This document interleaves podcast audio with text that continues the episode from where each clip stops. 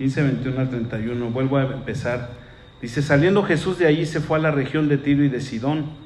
Y aquí una mujer cananea que había salido de aquella región clamaba diciéndole, Señor, hijo de David, ten misericordia de mí. Mi hija es gravemente atormentada por un demonio. Pero Jesús no le respondió palabra. Entonces acercándose sus discípulos le rogaron diciendo, despídela, pues da voces tras nosotros. Él respondiendo dijo, no soy enviado sino a las ovejas perdidas de la casa de Israel. Entonces ella vino y se postró ante él diciendo, Señor, socórreme. Respondiendo él le dijo, no está bien tomar el pan de los hijos y echarlo a los perrillos. Y ella dijo, sí, Señor, pero aún los perrillos comen de las migajas que caen de la mesa de sus amos. Entonces respondió Jesús y dijo, oh mujer, grande es tu fe, hágase contigo como quieres, y su hija fue sanada desde aquella hora. Vamos a leer hasta ahí nada más. Y bueno, vamos a ver primeramente el, panorama histórico ¿no? de, de, este, de este evento. A estas alturas, el Señor Jesús se calcula que ya tenía entre 32 y 33 años de edad. Era ya su tercer año de ministerio. Al primer año de, ministerio del Señor Jesús le llamamos el, año de la inauguración, inauguración. El segundo año fue el año de popularidad, se da a conocer por todo lo que hace, sus milagros, ¿verdad? su enseñanza. Y en este tercer año le llamamos el, año de la oposición. Empezó esa, guerra con los fariseos, con los que se, se empezaron a oponer por, lo que el Señor predicaba, ¿verdad? Porque no llegó el Mesías que ellos esperaban. Ellos esperaban un Mesías revolucionario, ¿no? Un, un, Emiliano Zapata que viniera con armas de nuevo a quitarlos del yugo de los romanos, ¿verdad? Y que los rescatara y ponerse como rey ahí en el templo. Pero no fue así. Él venía a sanar lo que verdaderamente estaba enfermo. Y lo que estaba verdaderamente enfermo era el corazón de su pueblo. Por eso dice en su palabra, vine a salvar lo que se había perdido. Entonces, en, este año de oposición, hace una semana vimos que en ese ataque constante hubo el juicio y la burla de los fariseos en un momento con Jesús y él los tuvo que confrontar. Ya venían esos momentos de estar confrontando y confrontando la actitud de los fariseos. Y en esa ocasión, hace ocho días vimos, les llama hipócritas. Quedamos que esa, la raíz de esa palabra viene de aquellos que actuaban en un escenario, se ponían unas máscaras y hacían una actuación y fingían ser algo que no eran, porque hacían una actuación. Y esos eran los hipócritas. Hoy en día eso ya se le quedó a, a todo aquel que obra deshonestamente, fingiendo algo que no se es, ¿verdad? Y eso le dice el Señor Jesús a ellos, hipócritas son unos hipócritas. Entonces ya sufriendo esos ataques podemos pensar que gracias a este evento el Señor Jesús, que reprendió a los fariseos y que fue duramente por, por esa actitud que tenían ellos de estar juzgando y de imponer tradiciones, ritos humanos y cargas duras que dice la palabra que ellos mismos no eran capaces de llevar, ¿sí? Y todo eso los confronta el Señor Jesús. Entonces eso provoca que Él tenga que salir. Él tenga que salir. Muy seguramente fue por eso que Él se dirigió, como dice en el versículo 21 de Mateo 15, saliendo Jesús de allí, se fue a la región de Tiro y de Sidón. Esa región estaba al norte de Galilea, era un lugar fuera de Israel. Parece que esta es la única vez que el Señor Jesús sale de su país, de su nación, de Israel, sale por un tiempo. Seguramente no, este, no le seguirían, no sería fácil que fueran los fariseos a seguir molestando. El Señor necesitaba un tiempo. Fíjense lo que dice en Marcos 7:24. Tenemos esa cita. Marcos 7:24, hablando del mismo evento, nos dice, levantándose de allí, se fue a la región de Tiro y de Sidón y entrando en una casa no quiso que nadie lo supiese, pero no pudo esconderse. No quería que nadie lo supiese. el Señor Jesús salió para evitar seguramente la furia de aquellos este, fariseos que habían sido confrontados y para evitarlos, pero además pues yo creo que tenía un tiempo, quería tener un tiempo este, de descanso y un tiempo con sus discípulos. Ya hace unas semanas que el Señor Jesús le estaba diciendo a sus discípulos lo que iba a pasar con él. ¿Por qué lo hacía? Porque los discípulos estaban dando cuenta de el rechazo y la oposición de, los sacerdotes, de los fariseos. Y era necesario que ellos supieran que era por ahí como iba a suceder. No estaba fallando el Señor Jesús, no se estaba equivocando en lo que él enseñaba o hacía o cómo los confrontaba. Era necesario que así fuera. Y, esto es lo que lo iba a llevar a cumplir su misión al Señor Jesucristo. Entonces les advertía, ya les había empezado a advertir a sus discípulos de, de que Él iba a morir, iba a entregar su vida, iba a morir por nosotros. Ese es el, el panorama más o menos, está sucediendo esto. Les digo, él, salió de Israel, fue a un lugar, podríamos decir que pagano, fue allá entre los gentiles. Sin embargo, este este versículo al final dice, pero no, pero no, no pudo esconderse. ¿Por qué? La popularidad de Jesús ya había llegado. Aún cruzó las fronteras la popularidad de nuestro Señor Jesucristo. A estas alturas, a sus tres años de ministerio, ya otras naciones habían escuchado los milagros y las maravillas que Jesús había hecho. Incluso el Señor Jesús ya había resucitado al hijo de una viuda de Naín, ¿se acuerdan?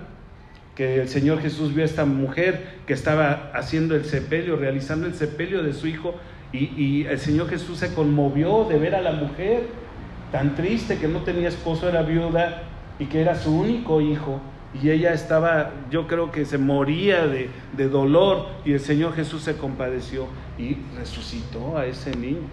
Entonces todo esto ya era fama que había trascendido más allá de, de, Israel, a las fronteras, a, gente que no sabía quizás de, de la religión de los judíos, gente que pensaba en otros dioses y vivía otras culturas, sin embargo hasta allá habían escuchado que allá en Israel había un profeta, un hombre de Dios poderoso, que, lleno de milagros y de maravillas y que estaba pasando algo allá en Israel. Esa es la situación que vemos ahí en ese lugar. Y ahora vamos a centrarnos en nuestro personaje. Tenemos a una mujer cananea. Dice la palabra de Dios que esta mujer sirofenicia es griega, Marcos le llama extranjera, era una forma de decir que era gentil no era del pueblo de Dios, era gentil. Los habitantes de Tiro y Sidón eran dados a la idolatría y no se llevaban bien con los judíos. Sin embargo, por ahí, por ahí anduvo el Señor Jesús, ¿verdad? Y aún así ahí no tuvo tampoco el espacio que, que quiso conseguir porque la gente ya sabía de él. La hija de esta mujer era atormentada por un demonio, dice Mateo 5, 15, 22. Su propia alma estaba por ello gravemente atormentada. No sabemos cuánto tiempo llevaba así su hija.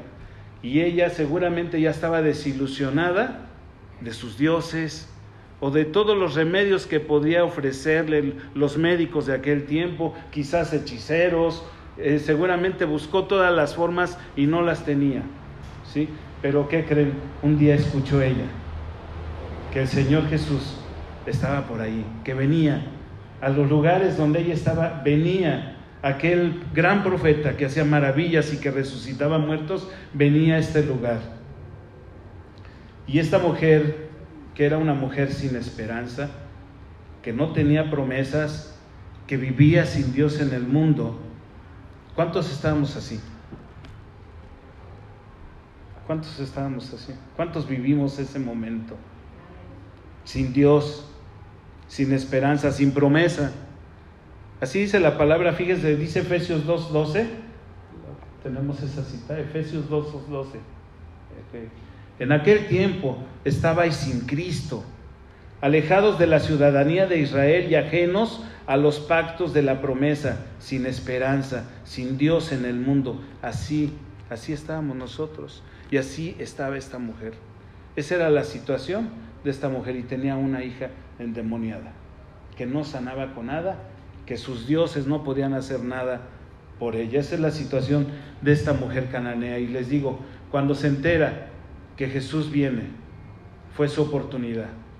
La carga que tenía de adversidades y de sufrimientos la llevaron inmediatamente a buscar a Jesús, de aquel que había oído que podía sanar a su hija. ¿Cuántos venimos así también? ¿Sí? Dice aquí el comentario, la mujer cananea remete con fuerza, se humilla ante los pies del Señor, acepta todo lo que Él quiera decir, lo recibe, no debate, no contesta, no se pone en contra, está dispuesta a todo. Y lo único que espera ella es que la súplica de su corazón sea escuchada. Y allí sucede el milagro. Jesús reconoce y alaba y premia la humildad de esta mujer. Dice, nunca he visto tal fe. Por esa fe, como la fe que vio también con el centurión, un caso muy parecido. Otro hombre que también era gentil, que era pagano, pero que por su fe recibe también el milagro y la obra de Cristo en su vida. Me encanta a mí esto porque somos nosotros. Es la historia de cada uno de nosotros. ¿Sí? Nosotros no somos del pueblo de Israel y también estábamos ajenos a todas esas promesas. No nos tocaba, hermanos, pero el Señor tuvo misericordia y nos alcanzó. Y hemos sido injertados y ahora somos el Israel espiritual. Pero aquí lo hermoso y, lo grande, y, y, no me dejarás mentir, es la, la bendita necesidad, la hermosa necesidad, el hermoso problema o la adversidad que teníamos y que nos trajo a buscar al Señor Jesucristo. Qué hermosa la adversidad. Y van a decir, este hermano está enloqueciendo, ¿verdad? Pero no, es hermosa de verdad. Por ella venimos al Señor. Somos en nuestra humanidad tan insensibles que si no tenemos una necesidad, si no tenemos un problema, si no, no estamos en adversidad, no buscamos. Ignoramos, somos insensibles. Pero el Señor permitió que tuviéramos una lucha, una prueba, una enfermedad, una necesidad, un problema, para que viniéramos y le buscásemos. Eso fue lo que pasó con esta mujer cananea. Así que gracias a Dios por las adversidades. Dilo, gracias a Dios por la adversidad. Di gracias a Dios por la adversidad, porque esa me trae a Él, a sus plantas benditas. Estamos hablando, y hoy nuestro tema es una fe viva, una verdadera fe viva. ¿Por qué digo viva? La palabra de Dios habla de la fe muerta, la fe que no hace nada, la fe donde no pasa nada. Es una fe que más bien es una especie de conocimiento Supe, me enteré, pero no pasó nada en mi vida. Incluso me atrevo a decir que hay gente que ha oído, escuchado y viene y simpatiza con las cosas de Dios, pero no ha pasado nada en su vida. Esa es la fe muerta. Su vida sigue igual. Siguen luchando por lo mismo, siguen en sus mismos afanes, afanes siguen en su mismo propósito y su vida sigue igual. Nada más hoy simpatizan con lo que se habla aquí, porque es hermoso lo que se habla aquí, pero no pasa nada en su vida. En la palabra podemos ver muchos casos de fe viva. Por ejemplo, vemos a un David, un hombre lleno de fe desde jovencito, ¿verdad? Cómo venció a Goliat. Vemos que no hay un hombre gigante que, provoca al pueblo de Israel y que si Dios hubiera querido desde el primer momento en que ese hombre se levanta en contra de Israel, Dios lo fulmina. ¿Estás de acuerdo? Dios lo hubiera fulminado. ¿Qué traes con mi pueblo? ¿Verdad? ¿Qué pasa si tú ves que alguien viene y agrede a tu hijo? Se lo voy a preguntar a mi esposa porque seguramente ella va a dar la respuesta que necesito. ¿verdad? ¿Qué pasa si alguien viene y agrede a tu hijo? Inmediatamente lo defiendes, ¿sí? Haces lo que tengas que hacer para defender a tu hijo, ¿sí? El Señor Jesús, el, Dios Todopoderoso, Jehová de los ejércitos, ¿por qué no lo hizo así en ese momento con Goliat? ¿Qué pasó ahí? Hubo necesidad de esperar a que un hombre tuviera fe y que tuviera una fe viva, porque una fe viva te lleva, te, arroja a hacer las cosas. Una fe viva te da el valor, la energía, el ímpetu en tu fe, en tu confianza que tienes en Dios para hacer las cosas. Esa es la fe viva, la fe que estamos viendo en la mujer cananea, la que vimos en David, en el paralítico, los hombres que llevaron al paralítico y que tuvieron que abrir el techo para meterlo, sabían que ahí estaba el Todopoderoso que podía sanarlo, pero tuvieron ellos que hacer algo. Si no, no hubiera sucedido esa sanación con el paralítico. El del centurión que ya mencioné yo.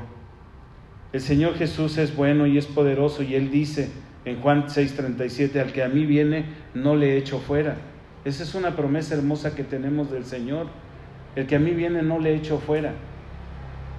Pero muchas veces en el venir hay que hacer frente a dificultades, a obstáculos, y hay que vencerlos.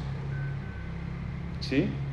Dice el Señor en Lucas 13, 24, esforzaos a entrar por la puerta angosta, porque os digo que muchos procurarán entrar y no podrán. Tenemos la promesa de Dios de que Él nos tiene en su mano, que nada nos arrebatará de su mano, ¿sí? Que Él está con nosotros, que no nos faltará nada. Está bien, ese es nuestro Dios y nos promete todo eso. Y nosotros sentaditos como muñequitos, no, ¿verdad? No es lo que Dios quiere, no es lo que Dios busca. Aquí nos dice Lucas, esforzaos a entrar por la puerta angosta. Oye, Señor, me prometiste todo. Sí, pero esfuérzate a entrar por la puerta angosta, porque te digo que muchos procurarán entrar y no podrán. Vamos a descubrir y vamos a entrar un poquito en el carácter de la mujer cananea.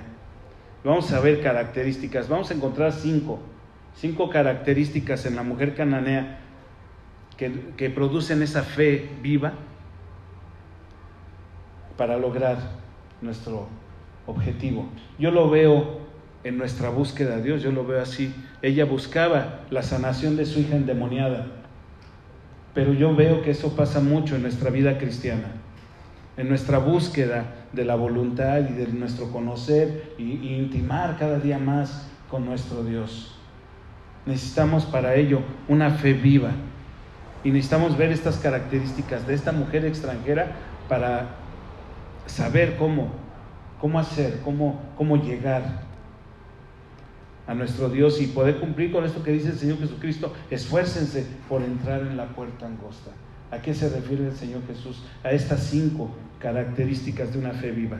El primer obstáculo que presentó la mujer, vamos a ver, el primer obstáculo lo vemos en Mateo, en Mateo 15, 22. Dice, he aquí una mujer cananea que había salido de aquella región clamaba, ese pedacito. Era una mujer cananea. El primer obstáculo que tiene esta mujer es que era mujer y que era extranjera, que era gentil. Esto para ella era el primer obstáculo. Esta mujer, si se acercaba a Jesús, cometería un acto impropio. En aquellos tiempos, en esa época, eh, resultaba que se le prohibía a la mujer hablar en público. Se, les prohibía acercarse de esa manera a los hombres. ¿Ustedes recuerdan a la, mujer de, que estaba enferma de flujo de sangre? Hizo lo mismo. Es otro ejemplo de ese ímpetu y de esa fe viva para acercarse al Señor Jesús. Rompen esquemas, y eso es lo que hizo esta mujer aquí. Aunque eh, la costumbre y su cultura prohibían que ella se acercara y que le hablara y que gritara, les gritara.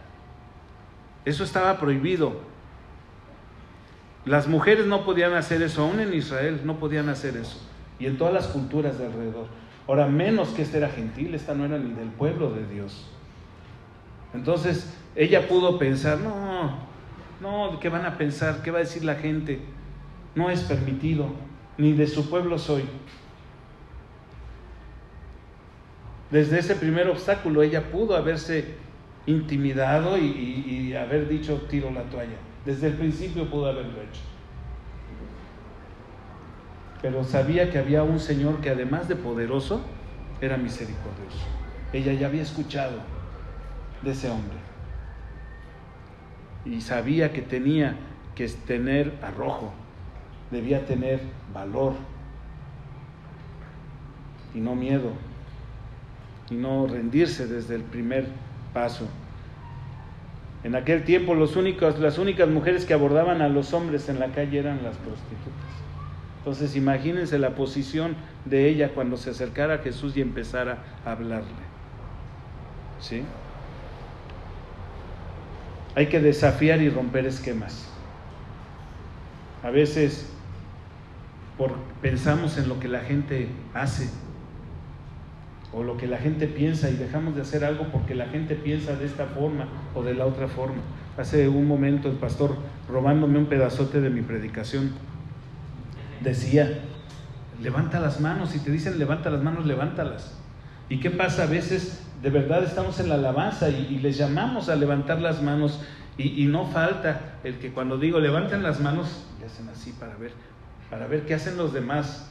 Voltean. No, pues nadie las levanta, yo tampoco las levanto. Fíjense en qué detallito podemos ver que nos importa más lo que piensa la gente nuestra cultura, nuestra tradición. Aún tú sientas necesidad y deseo de adorar al Señor con tus manos levantadas, muchas veces no lo haces porque la gente de alrededor no lo hace. Necesitamos, ¿qué aprendemos en este primer obstáculo? Tener valor y carácter. Es necesario el valor y el carácter para llegar a las bendiciones que Dios ya nos tiene listas Recordemos que Dios no es un Dios consentidor. Dios no quiere ineptitud y no quiere flojera. Dios no quiere cobardes ni inútiles. A mí me llamó la atención una vez que viendo esa lista larga de todos los que no heredarán el reino de Dios, entre ellos menciona a los cobardes. Y yo les voy a confesar algo, hermanos. De niño, por mi educación, por lo que viví, lo que sea, yo era muy cobarde. Era muy cobarde, es algo con lo que yo tuve que luchar de niño. Y aunque era el más grandote del salón, de todos modos me costó trabajo. Eh, porque fui reprimido, porque no me educaron como debe ser, no lo sé, pero era cobarde. Y gracias a Dios que, que pude superar eso. La palabra de Dios dice que los cobardes no heredarán el reino de Dios. Dios no quiere cobardes, ni quiere ineptos, no quiere flojos, quiere gente valiente. Fíjense lo que dice la palabra en Mateo 11, 12. En la nueva versión internacional dice, desde los días de Juan el Bautista hasta ahora, el reino de los cielos ha venido avanzando contra viento y marea, y los que se esfuerzan logran aferrarse a él. Este es el reino de los cielos, está hablando del reino de los cielos. El reino de los cielos sufre violencia, dice en la versión de 60. Sufre violencia. Aquí dice, el, reino de los cielos ha venido avanzando contra viento y marea. Solamente los que se esfuerzan se pueden aferrar a él. Entonces, nuestro primer antídoto, nuestra primera característica de una fe viva es valor y carácter para hacer las cosas. Dice el Salmo 31, 24, cobren ánimo y ármense de valor todos los que en el Señor esperan. Fíjense cómo no dice el salmista, ustedes siéntense tranquilos, ya todo está hecho, no se preocupen, no tienen nada que hacer, ahí quédense sentaditos, el Señor los va a bendecir. No dice eso el salmista, no hay un solo versículo en la palabra que diga eso. Aquí dice, ármense de valor todos los que en el Señor esperan. Valor y carácter. Vamos a ver el segundo obstáculo al que se enfrenta esta mujer. El segundo obstáculo está en Mateo 15, 23, en la primera parte dice, pero Jesús no le respondió palabra. En el anterior ella dice que le, que le dijo, le clamó diciendo, Señor Hijo de David, ten misericordia de mí. Mi hija es gravemente atormentada por un demonio. Y Jesús no le respondió. Ninguna palabra. La mujer comienza su carrera de obstáculos. ¿sí? Ya pasó el primero, no se dejó llevar por lo que piensa la gente, rompió esquemas y tradiciones y normas sociales, rompió con todo eso con tal de llegar al Señor. Ahora, ¿qué pasa? Es una mujer que no tiene ningún derecho, pero está decidida a insistir. El Señor la ignora pero ella sabía, ya lo había mencionado yo, sabía no solo de sus milagros y de su poder, sino también sabía de su misericordia. Y no le afecta el que él se haya quedado callado. ¿Cuántas veces nosotros le pedimos al Señor, traemos delante de Él una petición en nuestro mismo crecimiento espiritual? pedimos al Señor y sentimos un silencio. ¿A quién le ha pasado? ¿Verdad que sí? Sentimos que está callado. A veces hasta sentimos que ni está, ¿verdad? Y nos sentimos como solos. Debe ser la misma sensación que sintió aquí la mujer cananea. Ella estaba clamando, Tenía una buena razón para clamar al Señor Jesús y él callado. No le respondió palabra.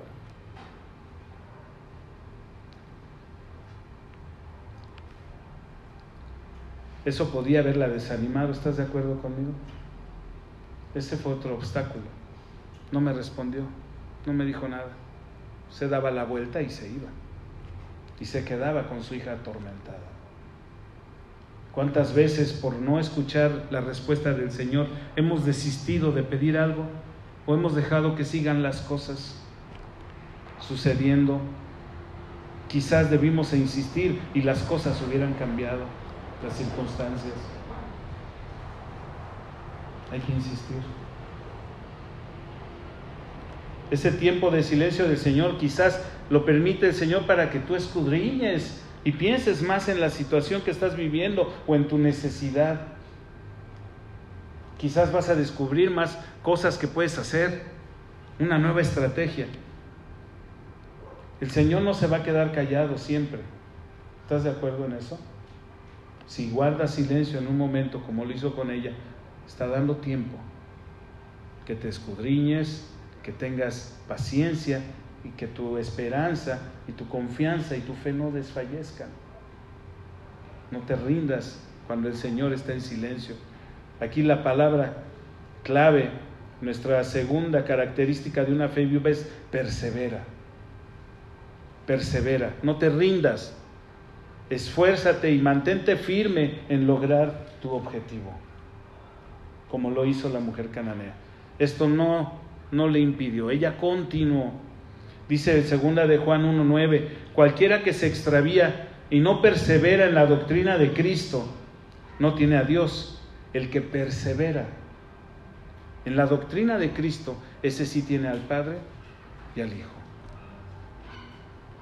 Así lo pusieron. Eso es, persevera.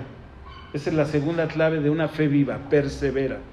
No te rindas, no dejes de, esforzarte, no tires la toalla persevera. Vamos a ver el tercer obstáculo que encuentra la mujer cananea. El tercer obstáculo es la conducta de los discípulos. Vamos a ver en ese mismo versículo 15, 23, dice, pero Jesús no le respondió palabra. Entonces acercándose sus discípulos, le rogaron diciendo, despídela, pues da voces tras nosotros.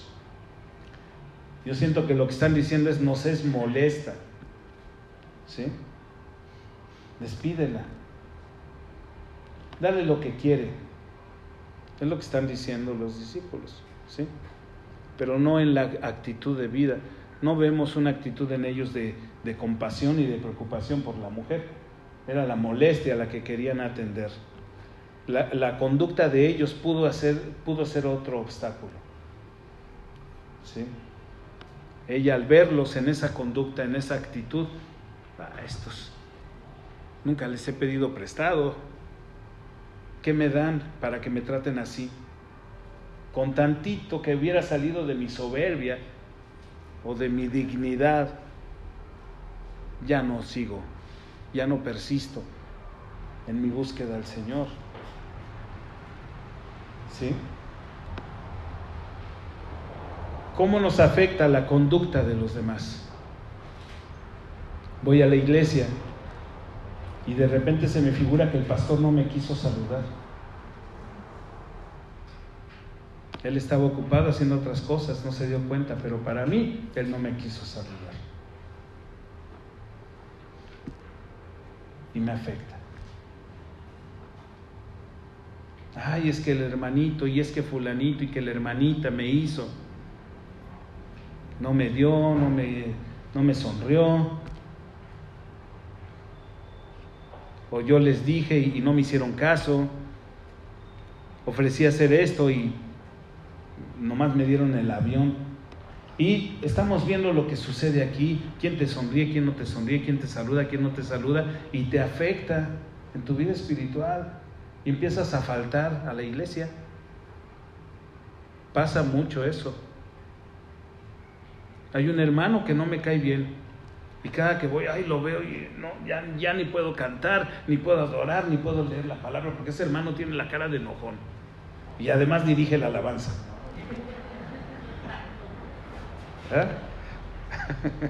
Ahí sí le salió risa a todos, ¿verdad? Algo había de cierto, ¿verdad? Y, y, nos dejamos llevar por lo que pasa alrededor y con la gente de alrededor, con los discípulos de Cristo, como pasó ahí. Esto pudo, pudo ser otro obstáculo para ella.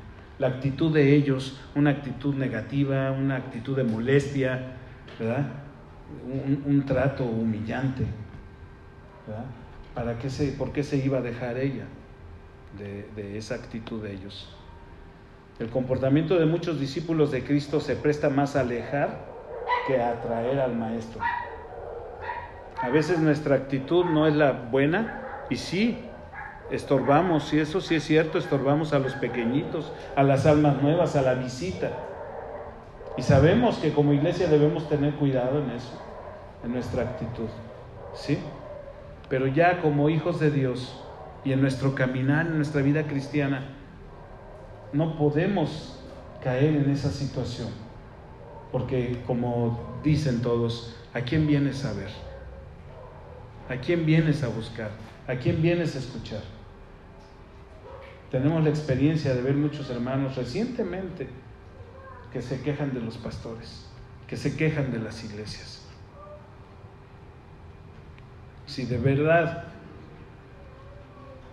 has creído en el Evangelio, sabes que tus ojos deben de estar puestos en Cristo. Y esa es la clave. Esa es la clave en este tercer obstáculo. Fija tus ojos en Cristo. Deja de ver a la gente, deja ver lo que ellos hacen. Deja de ver su actitud. Sí, quizás tengas razón, sí es molesto a alguien. Quizás sí no te quiso saludar. Pero tú debes tener tus ojos bien puestos en Cristo. Esta mujer no se dejó llevar por lo que hicieron los discípulos. Ella tenía sus ojos puestos en Cristo. Dice en Hebreos 12:2, en la nueva versión internacional se los voy a decir, fijemos la mirada en Jesús, el iniciador y perfeccionador de nuestra fe, quien por el gozo que le esperaba soportó la cruz, menospreciando la vergüenza que ella significaba y ahora está sentado a la derecha del trono de Dios. Esa es la verdad. Y nuestros ojos ahí deben de estar puestos en aquel que dio su vida por ti, aquel que te llamó, no te llamó el pastor, no te llamó el hermano, es Jesús el que te llamó. Y ahí deben de estar puestos tus ojos y tu propósito, tu andar de cada día en Cristo Jesús. ¿A quién te levantas y le oras? ¿A San Alberto? ¿Verdad que no? Es al Señor Jesucristo. Y ahí deben estar puestos nuestros ojos. Esta es la tercera clave de una fe viva. Puestos los ojos en Cristo. Fija tus ojos en Cristo. Amén. Vamos a ver un cuarto obstáculo. Ahí les va. Su propia indignidad. Dice en el versículo 24 del capítulo 15, él respondiendo dijo, no soy enviado sino a las ovejas perdidas de la casa de Israel. En otras palabras, el Señor Jesús dice, a ella no le toca. Ella no lo merece, no es para ella. Y era verdad. No había promesa para ella. Ella no era del pueblo de Israel. No le tocaba. El Señor Jesús había sido enviado a las ovejas de Israel. ¿Sí? El Señor estaba haciendo, cumpliendo su ministerio primeramente con su pueblo. Pero esto no es tajante. El Señor Jesús sabe en qué estaba probando la fe de esta mujer.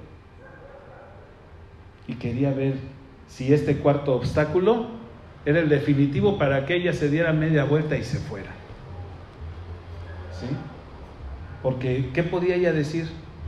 Ella no pertenecía a la casa de Israel, era gentil, una pagana, no podía demandar nada de, de Jesús, del hijo de David, aunque dijera ella, oh hija de David, pues puedes decirlo, pero tú no tienes nada que ver con eso.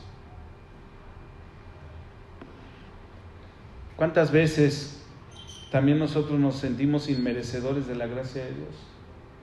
Esta es otra cosa que puede hacernos rendirnos en nuestra necesidad de Dios, en esa búsqueda o en, nuestra petición delante de Él, que nos sentimos inmerecedores de la gracia de Dios. ¿Saben quién anda por ahí acusándonos de día y de noche? Y viene y te dice, no, tú, tú, ¿por qué crees que Dios te va a contestar? ¿Por qué crees tú no lo mereces? ¿Qué hiciste en la mañana? Acuérdate. Y te empieza a sacar tus trapitos. ¿Verdad? El diablo cochino, dijera el pastor. Empieza a sacarte tus trapitos y te acusa. Es una de las estrategias que tiene el diablo para hacer caer a la gente, acusarte. No solo nos acusa delante del Padre, viene y te acusa a ti mismo y te, te, dice no puedes, no mereces, no tienes, no, Dios no te va a hacer caso. Y te sientes inmerecedor. Esta palabra de Jesús la hacía a ella sentir que era inmerecedora. Sin embargo, es una mujer que sigue creyendo en la misericordia del Hijo de Dios. Y un cuarto obstáculo, la indignidad de ella no fue obstáculo para ella. Ella siguió perseverando. Dice David, fíjense lo que dice David en el Salmo 133, versículo 3. Jehová, si mirares a los pecados, ¿quién, oh Señor, podrá mantenerse? ¿Y qué estamos diciendo con esto? Si Dios no mira nuestros pecados, sino que tiene misericordia y nos limpia y nos perdona y nos levanta y, y, sigue haciendo esa obra de transformación en nuestra vida, Él no lo hace. ¿Quiénes somos nosotros para acusarnos y sentirnos inmerecedores? Pudiste haber cometido un error, pudiste haber pecado. Y el diablo te va a decir, tú hiciste este pecado, no mereces, no tienes, estás perdido. Dice David, si los mirares, Señor, si tú mirares los pecados, no habría, no habría redención, no habría salvación, no habría obra de Dios. Pero Dios no mira los pecados, ni tú los mires, no los mires. Más bien, y este es el cuarto, la cuarta característica de una fe viva, confía en su gracia. Confía en la gracia de Dios. Somos inmerecedores. Levanten la mano el que es inmerecedor. Somos inmerecedores todos. No merecemos. El Señor Jesús nos puede decir lo mismo a nosotros. Ustedes no son la casa de Israel. No es para ustedes esto.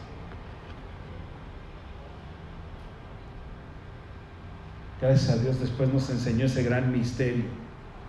Que su obra redentora en la cruz del Calvario era para todo aquel que cree y le recibe en el corazón. Para todas las naciones. Al otro lado del mundo estamos y llegó aquí esa redención tan grande, el Evangelio de Cristo Jesús a nuestras vidas. Y ahora la sangre de Cristo nos ha hecho merecedores de esa gracia. Amén. Así que yo tengo la gracia de Dios. Yo confío en la gracia de Dios. Dice Romanos 5, 1 y 2. Esta es la parte de, las que, de, la, de la predicación que me robó el pastor, ¿eh? pero lo voy a repetir de todos modos. Dice, justificados pues por la fe, tenemos paz para con Dios por medio de nuestro Señor Jesucristo, por quien también tenemos entrada por la fe. ¿A qué? A esta gracia, en la cual estamos qué? Firmes. Así que confiemos en su gracia. Estemos firmes en la gracia que por fe hemos recibido. Ahora hemos sido justificados por Cristo Jesús. Y esa gracia que nos ha dado es para que estemos firmes en ella. Confiemos en su gracia. Esta mujer confió en la gracia de Jesús. Sabiendo que no era merecedora, confió en la gracia de Cristo Jesús. Vean los, ya los cuatro obstáculos que rebasó esta mujer el silencio, el maltrato, el, decirle que no era merecedora de recibir ningún milagro. Y ella sigue insistiendo. Y viene el quinto obstáculo y el más, yo pienso que el más duro, el más difícil. Dice Mateo 15, 26. Respondiendo él dijo, no está bien tomar el pan de los hijos y echarlo a los perrillos. ¡Wow! ¿Se imaginan lo que sintió ella en el corazón? Uy, ahora que aquí los de, los de Vallarta somos bien delicaditos, ¿verdad? Nos ofendemos. ¿A poco no? Ahora eh, somos como, como dicen, carritos de tonala, ¿verdad? Que con cualquier cosita se rompen, ¿verdad? Así nos somos ofendidos. Imagínese esta mujer, uy, con eso que le dijeron, no, debo tener dignidad, yo no puedo dejar que me pisoteen, yo me retiro. ¿verdad? Aunque no logre mi objetivo, yo me retiro y defiendo mi dignidad. Eso es humillante. Es la razón que Jesús le dio a la mujer. Es una razón muy fuerte. Y sí parece humillante. El Señor Jesús debía obrar por su pueblo primeramente, lo sabemos. Él ya lo había dicho. Era el pueblo escogido de Dios. Tantitita actitud de soberbia de ella y de sentirse ofendida le hubiesen llevado a perder la única oportunidad que tenía en su vida, de ver a su hija sana. Y estoy muy seguro de haber conocido y haber tenido un, un encuentro con el Señor Jesucristo. Esa mujer cambió no pudo seguir siendo la misma toda su vida. Tuvo que superar este quinto obstáculo. Y ella con toda humildad eh, es capaz de recibir la humillación y decir, sí Señor, pero aún los perrillos comen de las migajas que caen de la mesa de su Señor. Vean qué humildad esta mujer. ¿Qué es lo que estamos aprendiendo aquí? Humildad. Humillarnos, humillarnos en la presencia del Señor. Necesitamos humillarnos, hermano. Humíllate delante de Él.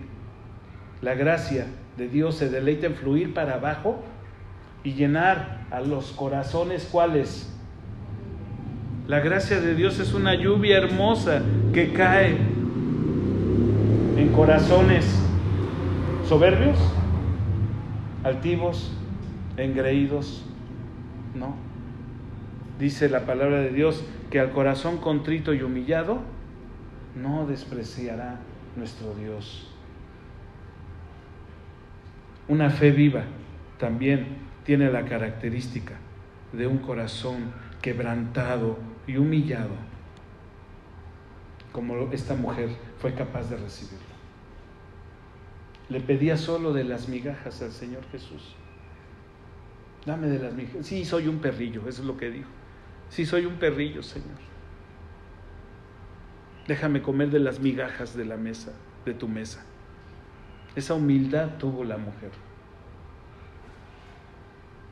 Eso bastó para que el Señor Jesucristo viera y reconociera la grande fe. Oh mujer, grande es tu fe. Mateo 15, 28. Oh mujer, grande es tu fe. Ella asió fuertemente del carácter del Señor y ya no como hijo de David, sino como hijo de Dios, como Dios sobre todas las cosas. El Señor Jesús le dijo, hágase contigo como quieres. Así que ese Señor, socórreme, después de rebasar cinco obstáculos, recibió su galardón. La respuesta y el milagro de una hija sanada.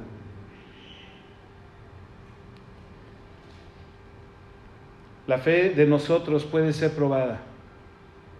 No va a ser fácil, hermanos. Ya lo dijimos, Dios no quiere flojos ni ineptos, gente incapaz, no.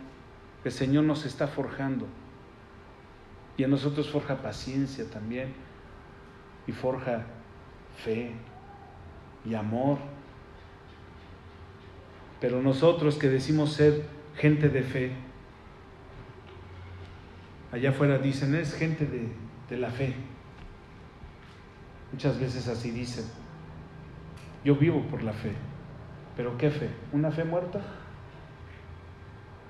¿Una fe en la que yo sigo haciendo lo que yo quiero y sigo llevando mi vida como a mí se me antoja? ¿O una fe en la que persevero con carácter, con valor, con ímpetu, sabiendo yo que el reino de los cielos lo arrebatan los valientes, no los cobardes, los valientes? Tengo que esforzarme y no rendirme. Amén. Dice el Salmo 9:10, en ti confiarán los que conocen tu nombre, por cuanto tú, oh Jehová, no desamparaste a los que te buscaron. Tú, Jehová, no desamparaste a los que te buscaron. Esa palabra buscaron significa fe viva.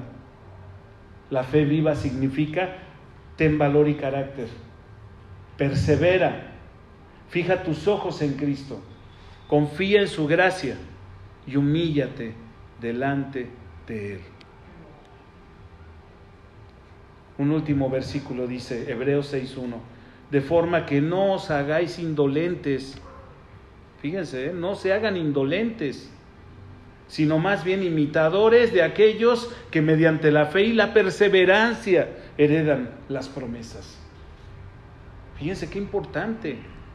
Es bíblico, totalmente bíblico, que seamos gente que persevera. No sean indolentes, sean imitadores de aquellos. ¿Quiénes son aquellos? En este caso, la mujer cananea. Que mediante la fe y la perseverancia heredan las promesas. Amén. Bueno, vamos a orar.